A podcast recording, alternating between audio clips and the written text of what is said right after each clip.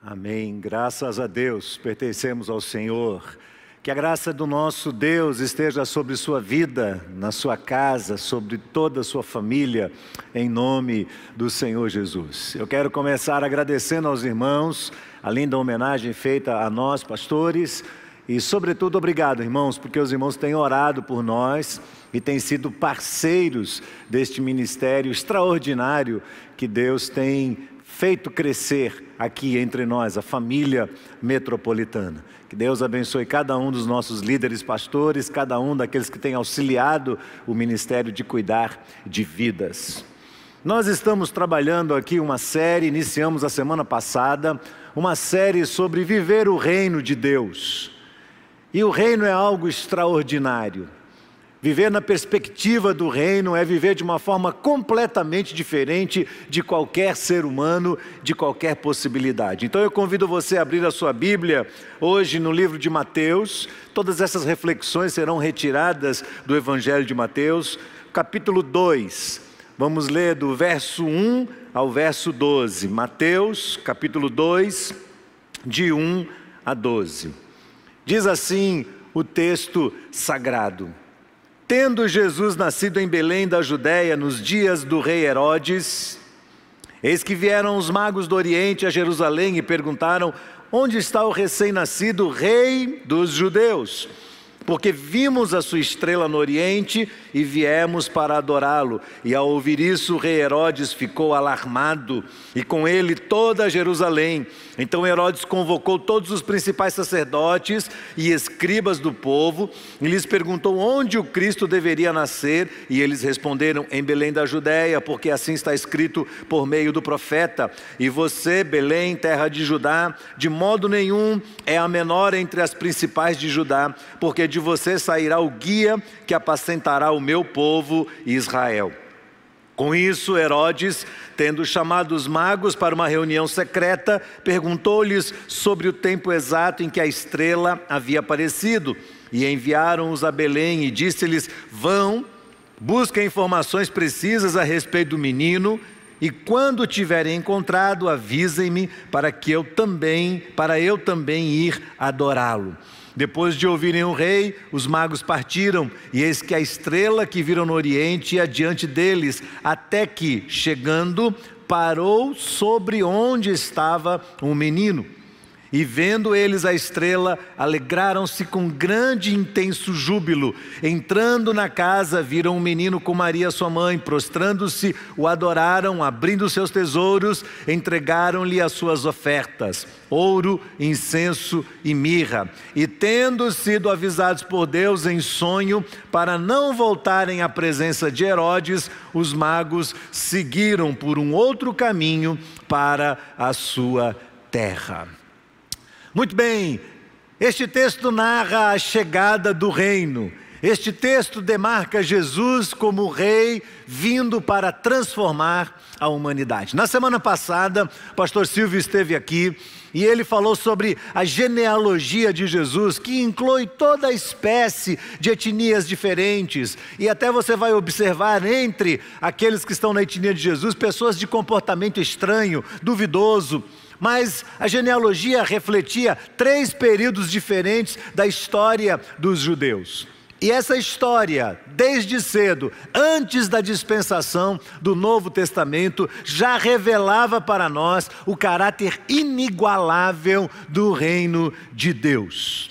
Mateus, coletor de impostos, historiador, um dos discípulos de Jesus convertido, escreve da Judéia para o benefício dos judeus convertidos, utilizando-se da gramática hebraica, utilizando exemplos e figuras de linguagem muito apropriados à compreensão dos evangelhos para os judeus dentro do seu universo. O professor R.V. Tasker, no seu comentário sobre Mateus, destaca que Mateus é conhecido como o evangelho eclesiástico, porque ele provê para a igreja um instrumento indispensável à sua tríplice tarefa: defender a igreja das crenças e dos ataques dos oponentes judeus Segundo, instruir os convertidos que vinham do paganismo. E terceiro, mostrar as implicações éticas desta nova religião, ajudando os seus membros a viverem uma vida comunitária disciplinada, seguindo os ensinamentos e o exemplo do seu mestre. Pois bem, irmãos, vocês vão perceber que não há em Mateus um, um, um apelo literário ou um aprofundamento místico. Mateus é uma apologia singular muito apropriada na evangelização dos judeus, que era o seu público-alvo, e afirma que a fé cristã molda o pensamento cristão e, consecutivamente, as atitudes cotidianas dos cristãos. Por isso, mesmo que tenha sido escrito para os judeus, o livro de Mateus serve muito bem para cada um de nós. O foco de Mateus é apresentar Jesus como o rei o rei vindo. Daí os detalhes curiosos nesta passagem da sua chegada. Jesus é o sucessor na linhagem de Davi. Ele é um rei chegado, recém-chegado, que estabelece aqui o seu reino. Mas ele não é um rei como qualquer um dos outros reis. Ele é um rei singular, ele é um rei messiânico. Ele é o protagonista das profecias e acontecimentos que viriam da casa de Davi. Portanto, ele é o filho de Davi. E Mateus faz questão, durante todo o livro, de repetir várias vezes a expressão filho de Davi, tal qual os outros não fazem, também os demais evangelistas não fazem. No texto que nós lemos, Mateus apresenta Jesus como uma herança real. E através do reconhecimento dos magos, da sua capacidade de ler as estrelas, com muita precisão, de enxergarem a localidade onde o bebê estava, onde a criança estava. E dessa forma, estes homens são usados por Deus e validam as profecias do Antigo Testamento. Jesus é apresentado como um rei poderoso. Segundo Hebreus capítulo 1, verso 8, ele detém nas suas mãos o cetro de justiça. Mas ele vai exercer o seu ministério de uma forma diferente, porque ele é um rei messiânico, e o rei messiânico não é um rei guerreiro, o rei messiânico é um rei pastor. É diferente dos demais. Ele cuida de todos os componentes do rebanho sem deixar nenhum de fora. Ele se apieda deles. Ele guia os protegendo-os ao vê-los assediados, ao vê-los indefesos, ao vê-los injustiçados e por fim, ele vai dar a sua própria vida por suas ovelhas. Então Jesus é um formato diferente de reinado, de rei Nele há um evidente contraste com a realeza humana. Esta realeza que era vista em protagonistas como, por exemplo, o próprio Herodes, aqui citado, um homem irascível, cruel, um homem prepotente, ou o covarde Pilatos, que vai aparecer depois nessa história, ou o fraco e influenciável Herodes Antipas, que era o governador da Galileia. Estes homens apoiavam o seu governo no ódio, no preconceito contra etnias diferentes.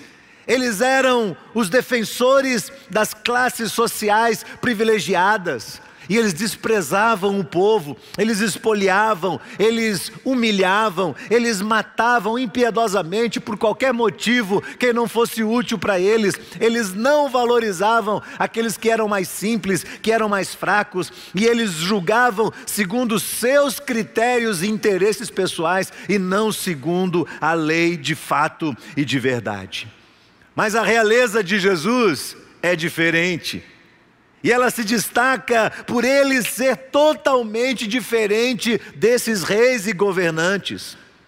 Os métodos usados por Jesus para o estabelecimento do seu reino são detalhadamente apresentados por Mateus. Observe, portanto, por exemplo, que no capítulo 4 de Mateus, Jesus vai ser levado ao deserto para ser tentado pelo diabo. E o diabo vai tentar Jesus através do dinheiro, do poder e da satisfação da carne. Sim, estas eram as maiores tentações dos reis daquela época, e por essas coisas eles estavam prontos a matar e, se necessário for, a morrer.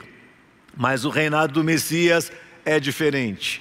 Jesus é um rei pastor. Ele é rei, mas o seu coração é eterno, o seu coração é cheio de misericórdia e de compaixão. Ele estava vindo para introduzir uma nova forma de reinar. E em breve, no capítulo 3, João o apresentaria, o anunciaria, dizendo que o reino dos céus é chegado a nós. O reino dos céus está chegando a nós. Esta semana eu tive a oportunidade de rever uma linda pregação do nosso grande mestre, pastor Russell Shedd, que já está na glória do Senhor e ele diz que não há diferença entre reino do céu e reino de Deus. É o reino que provém do Senhor, é o reino que provém da presença de Deus. Quando Jesus ensina a oração dominical, a oração do Pai Nosso, ele diz que o desejo dele é que a vontade de Deus se cumpra aqui na terra,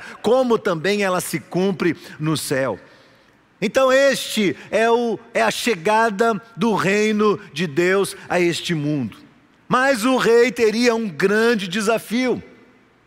O rei recém-chegado iria tratar questões sérias que estavam afetando toda a humanidade naquele cenário. O povo era como ovelhas que não tinham pastores.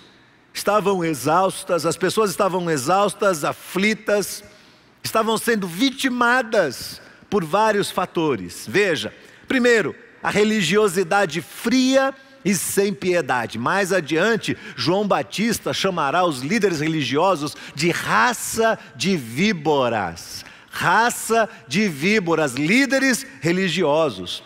Segundo, reis e governantes eram injustos, eram prepotentes, eram violentos e eram cruéis. Os cobradores de impostos eram vorazes, gananciosos, corruptos. A política é uma política de, de, subserviência, de servidão. A população estava sendo explorada, maltratada, discriminada. Quarto, havia racismo. A discriminação social marcava aqueles dias. Quinto, no caminho estavam jogados por todos os lados pobres, necessitados, cegos, aleijados, leprosos, miseráveis. Os valores haviam sido invertidos, o plano de Deus na criação havia sido, sido trocado por um plano corrupto de interesses pessoais de seres humanos. As pessoas não tinham mais importância nenhuma, as mulheres não eram valorizadas, não eram contadas, eram desconsideradas, os estrangeiros eram humilhados. Pois bem, este é o cenário em que o rei chega, é o, é o cenário através do qual ele vai receber autoridade para reinar, ou no qual, perdão, ele vai ah, receber autoridade para reinar. Ele iria dispensar todo o sistema de governo estabelecido na época. Você vai ver que dentro deste cenário, Jesus vai desafiar o status quo, desafiar as autoridades, desmascarar a hipocrisia, a hipocrisia dos mais irreverentes líderes religiosos que eram respeitados na época, mas apesar de religiosos, haviam se contaminado com as tendências da cultura e passaram também a oprimir as pessoas, a desprezar as pessoas a favor dos seus desejos pessoais, dos seus interesses pessoais, da crueldade que naturalmente brota da natureza do pecado. Pois bem, meus irmãos, talvez você esteja do outro lado aí pensando assim: o que acontecia naquela época não parece ser muito diferente do que está acontecendo hoje. E você não está errado de pensar assim, é um fato. Todos nós estamos percebendo isso. O nosso cenário é muito parecido com aquele. Parece que nós estamos vivendo também no meio de uma população, de uma governância, de um status quo muito estranho em que as pessoas são colocadas de lado a favor de interesses pessoais. Algumas vezes as pessoas perguntam para mim, pastor, o que é que a IBAN pensa sobre racismo, por exemplo? O que é que nós, como igreja, pensamos sobre racismo? Eu receio que eu não posso responder por todos os membros da igreja. Você sabe que a igreja tem centenas de pessoas que aqui estão, que fazem parte desta comunidade. Nós não estamos nos reunindo presencialmente, mas somos uma comunidade. E, obviamente, são indivíduos, cada um deles possui uma opinião pessoal sobre este assunto, e, claro, cada um tem que assumir responsabilidade pelo que pensa, pelo que fala, da maneira como age relacionado a este assunto, porque a palavra de Deus diz que cada um de nós dará conta de si mesmo a Deus. Mas eu entendo que quando alguém faz esta pergunta, talvez a pessoa esteja interessada em saber o que eu, como pastor líder desta igreja, o que eu, Abraão, penso sobre este assunto. E eu vou lhe dizer, eu penso exatamente aquilo que eu tenho ensinado e pregado nesta igreja durante 20 anos. Eu ensino nesta igreja que toda forma de racismo ou segregação racial é condenável diante de Deus, porquanto Romanos capítulo 2, verso 11 diz que Deus não faz acepção de pessoas. Deus não faz acepção de pessoas. Eu ensino que nós devemos amar o próximo como nós amamos a nós mesmos devemos cuidar do próximo como cuidamos de nós mesmos, independente da origem, independente da cor da pele, independente da condição social.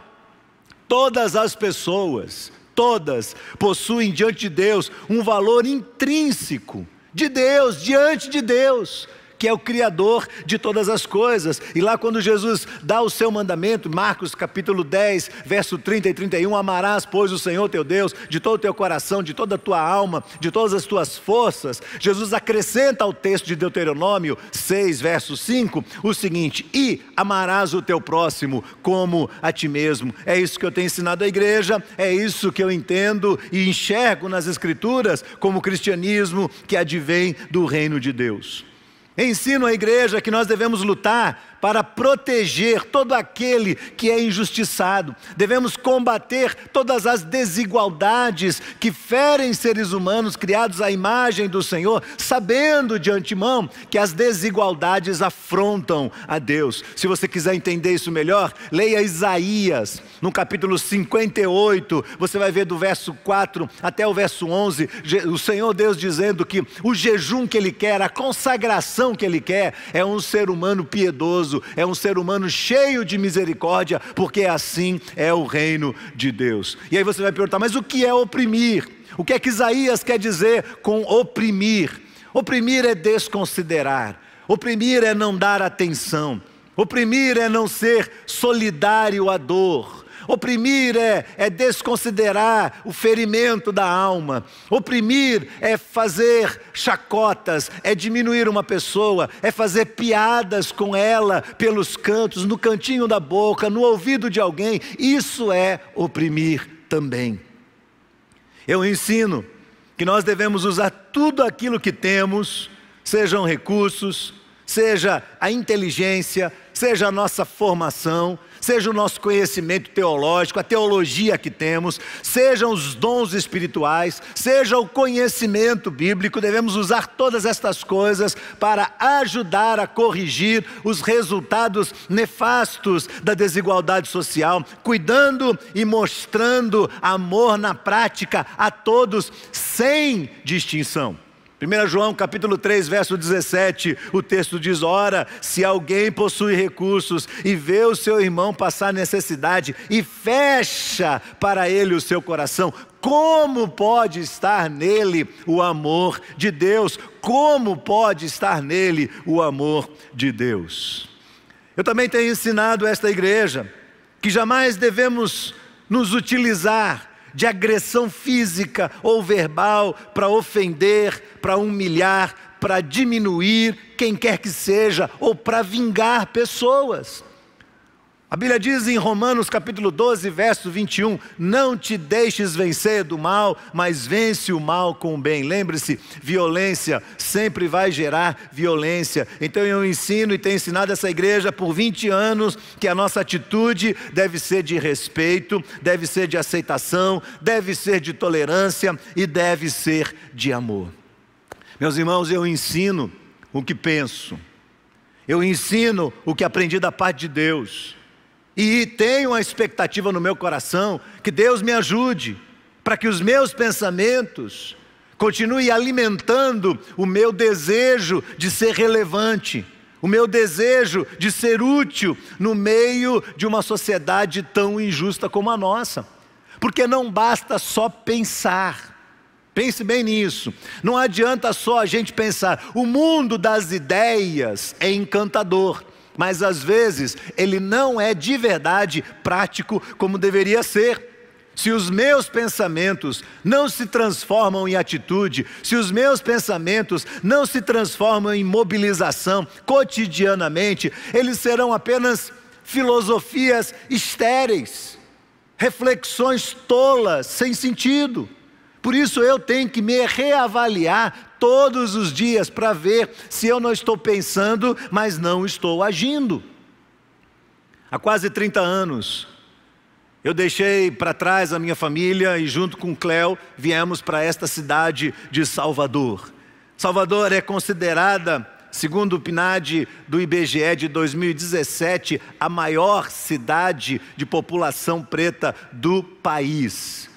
Segundo esse, esse mesmo IBGE, oito de cada dez moradores de Salvador são de pele preta ou são pardos. Ou são pretos ou são pardos. Ou seja, 80%.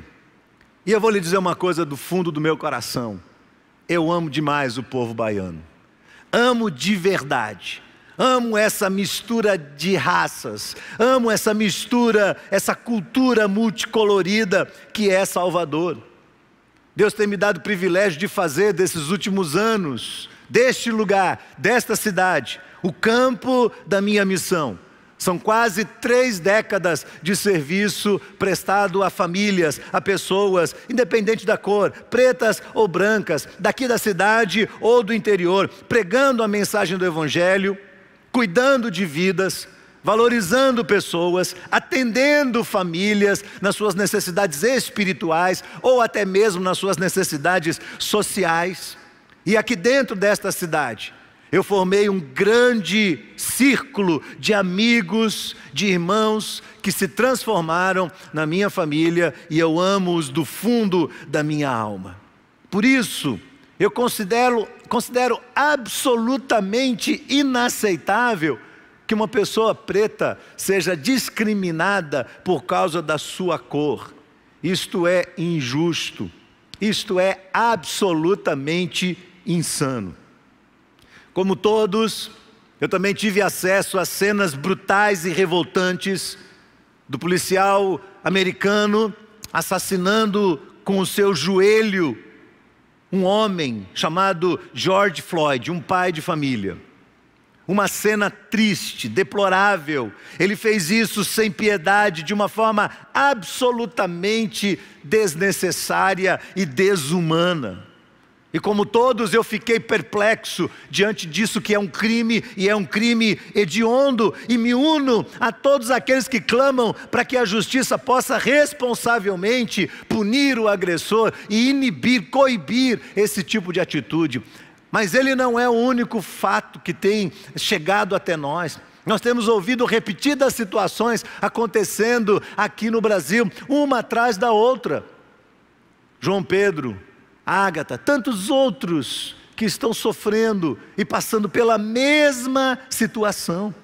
É importante ter em mente que nem o poder público e nem a polícia têm o direito de se utilizar da sua autoridade ou de autoritarismo para cometer tamanha atrocidade contra seres humanos que possuem direito à vida.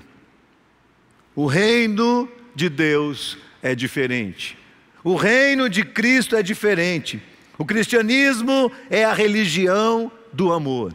O cristianismo é a religião do amor primeiro a Deus e depois ao próximo. E Jesus diz nesse texto de Marcos que este é o resumo de toda a lei e de todos os profetas. Pois bem, é isso que eu penso.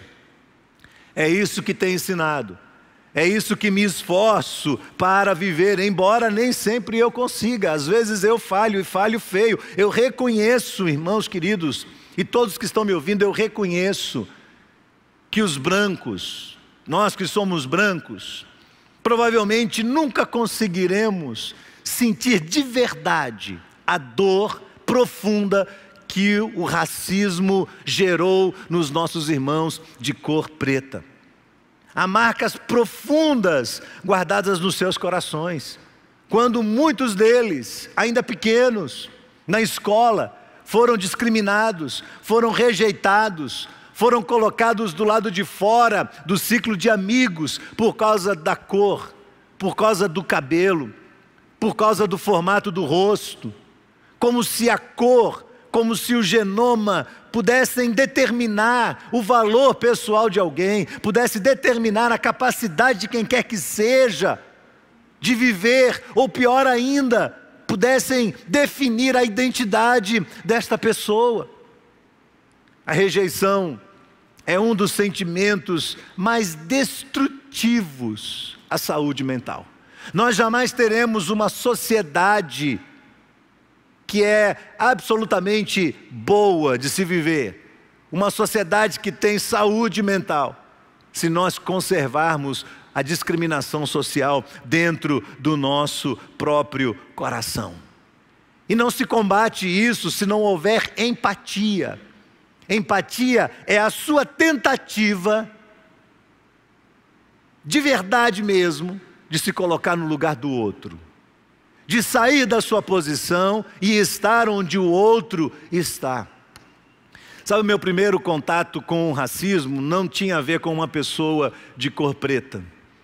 Eu morava em São Paulo, tinha oito para nove anos de idade, e na minha sala de aula, logo no primeiro dia do terceiro ano escolar, quando nós chegamos, Junto de nós estava um aluno recém-transferido para a escola que era um albino. Ele não tinha pigmentação na pele. Ele era totalmente branco, incluindo a sobrancelha, os cílios, o cabelo. E ele destoava de todos. E logo que ele entrou na classe, todos os alunos voltaram seus olhares para ele.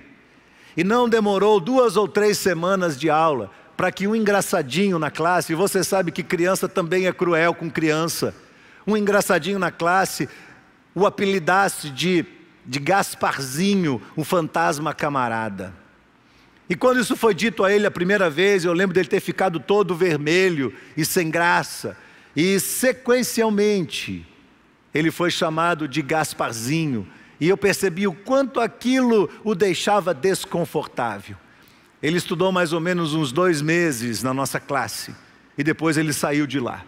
E eu nunca soube exatamente o que aconteceu com aquele jovenzinho, mas eu imagino o quanto aquilo doeu tanto no seu coração. A ausência de empatia, a falta de capacidade que todos os alunos da classe tiveram de se colocar no lugar dele e entender qual que era a situação dele.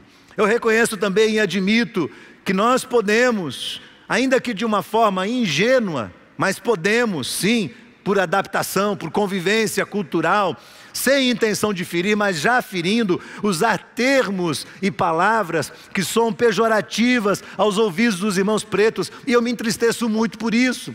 Porque eu já fiz isso várias vezes sem perceber que estava ferindo. Inevitavelmente, nós vamos ter que reconstruir a nossa forma de pensar, reinventar ou reavaliar o nosso vocabulário, porque não importam as boas intenções, elas também ferem.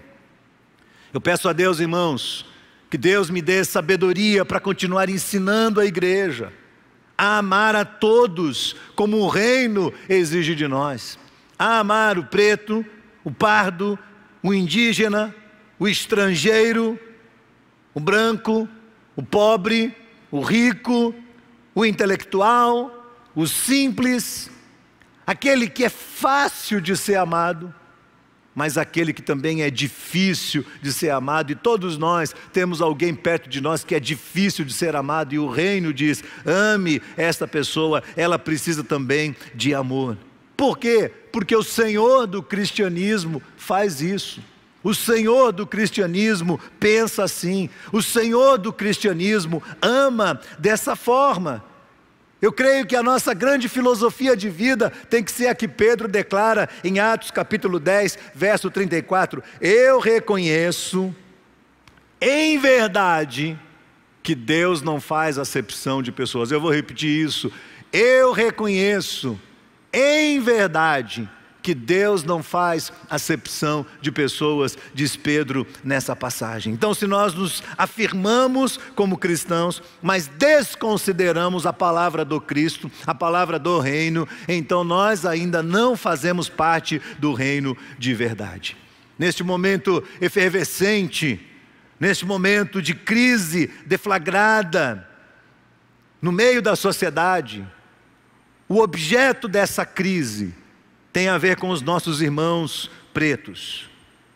E eles merecem dos cristãos e das igrejas todo o respeito, toda a empatia, toda a atenção, toda a mobilização. As suas vidas importam sim, o seu valor é inestimável e por eles o nosso Senhor Jesus entregou a sua vida ali na cruz do Calvário. Obviamente, eu não estou com isso dizendo que, como igreja, nós temos que sair no meio de movimentos de rebelião contra o poder público. Todos aqui sabem que eu sou contra a ideia da re re rebelião, da revolta contra o poder público. Nem mesmo ao quebra-quebra, quebra-quebra. O que eu estou dizendo aqui é que nós precisamos falar sobre este assunto. Nós precisamos inibir as atitudes, às vezes impensadas e descabidas, e outras vezes intencionais, que ferem de verdade. Nós precisamos reavaliar o nosso vocabulário e mudar a nossa forma de falar. Nós temos que pregar o amor de Cristo e, sobre tudo e sobre todas as coisas, vivê-lo, porque se nós não vivemos o amor de Cristo na prática, nós ainda não entendemos, não compreendemos a dimensão do reino de Deus.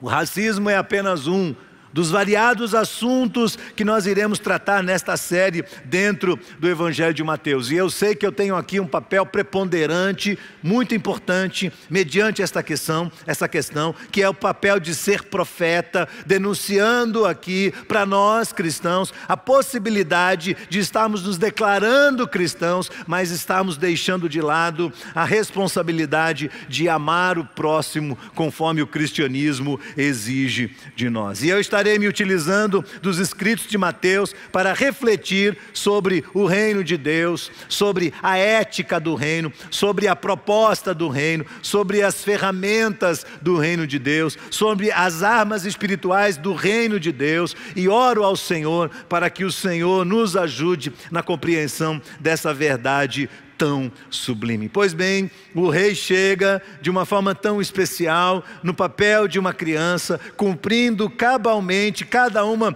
das profecias do Novo Testamento. Os magos, os reis magos, são usados por Deus para chegar a essa criança, o reconhecem, o reconhecem verdadeiramente como um rei, e o rei, logo que chega, já desperta ira, raiva no, no governante corrupto, no rei corrupto. É uma luta das das trevas contra a luz.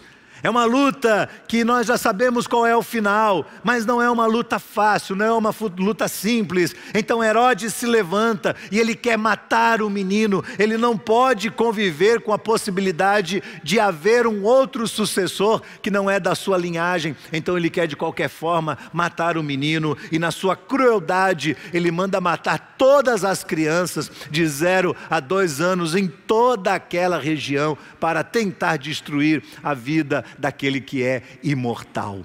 É o reino de Deus chegando é o bebê chegando, transformando este mundo, é o plano de Deus se cumprindo, é a instauração de um novo momento. No capítulo 3 de Mateus, João Batista começa a sua pregação dizendo: Arrependam-se, porque é chegado a nós o reino dos céus. Arrependam-se. Irmãos queridos, não dá para se arrepender daquilo que nós de verdade não reconhecemos como pecado. Temos um problema na estrutura, na base da nossa sociedade, e este problema é o pecado.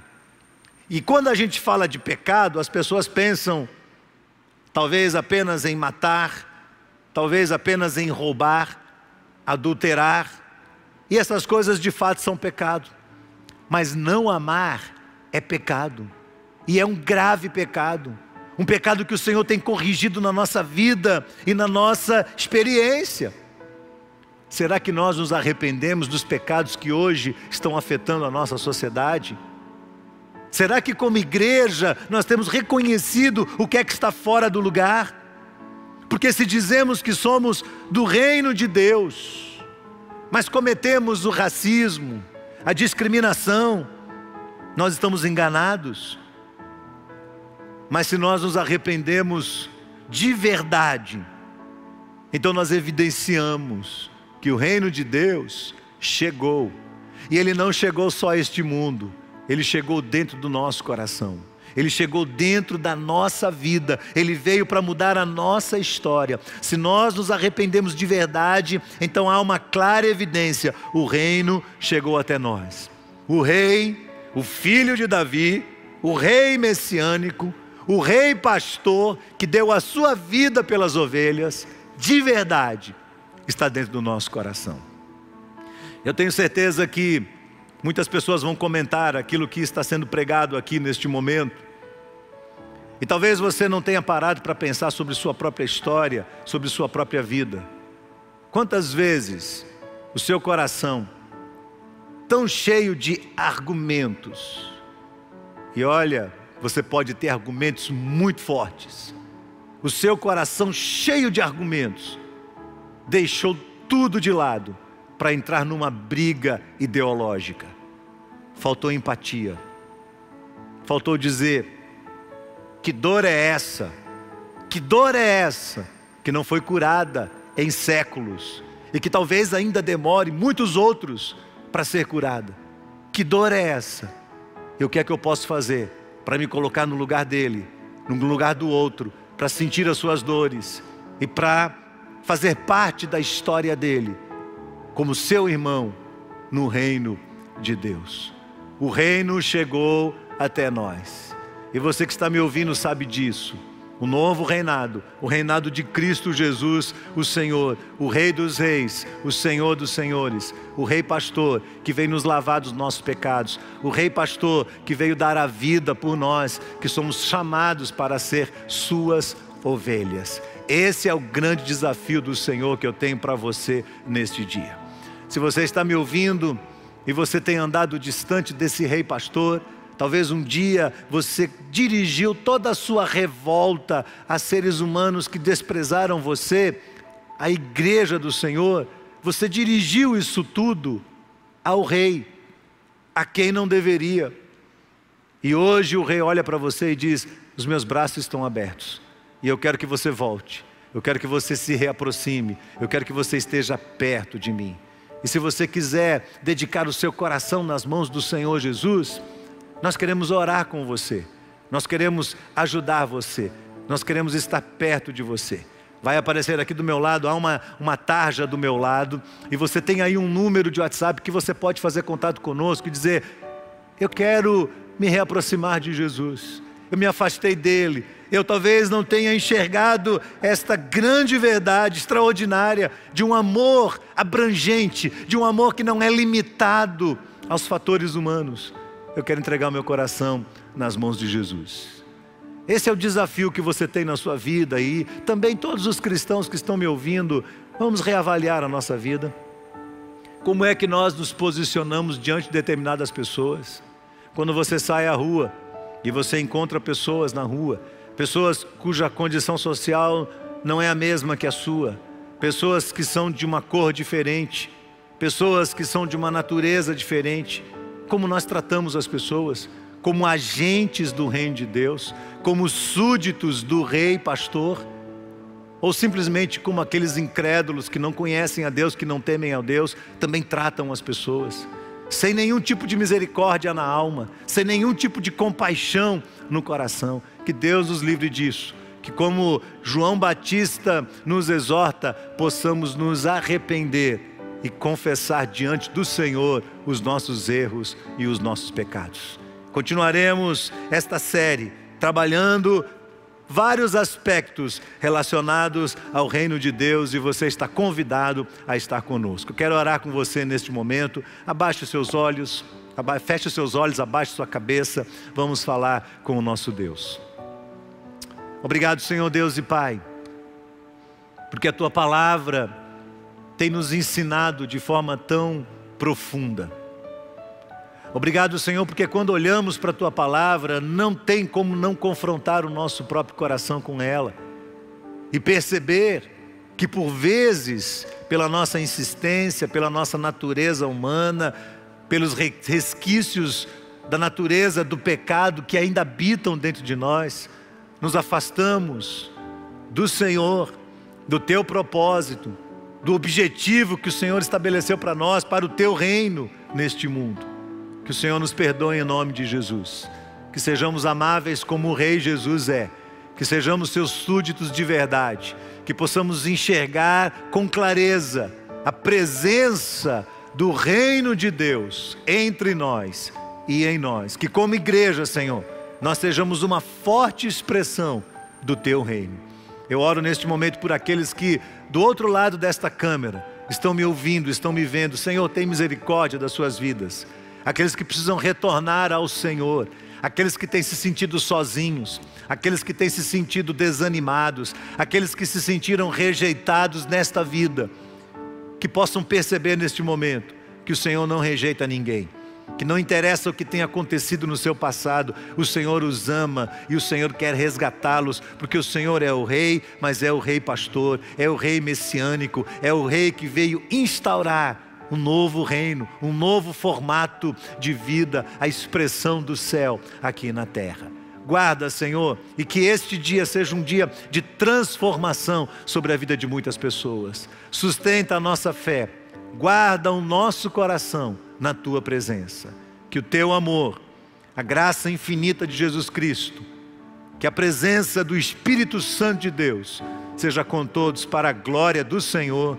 Oramos em nome de Jesus. Amém e amém. O Senhor te abençoe, abençoe sua casa, sua família. Eu peço que os irmãos que são da IBAN estejam, por favor, bastante conectados nas nossas redes sociais. Nós temos mandado vídeos informativos, tentado reproduzir isso através dos nossos líderes e vamos estar caminhando juntos. No próximo domingo teremos a ceia do Senhor e você deve preparar os elementos da ceia aí na sua casa, porque participaremos juntos da ceia do Senhor. Esteja conectado com sua igreja. Deus abençoe a sua sua vida, Deus guarde o seu coração. Tenham paciência, irmãos. Este momento difícil que nós estamos vivendo vai passar. Vamos aprender todas as lições de Deus para nós, todas. Cada lição que o Senhor tem separado para nós, vamos aprendê-la com calma, com tranquilidade. Este tempo vai passar e nós sairemos do outro lado dele com a nossa fé fortalecida. A igreja estará mais forte, os crentes em Cristo Jesus estarão vivendo uma vida mais santificada na presença do nosso Deus. Deus te abençoe. Vamos em paz em nome de Jesus.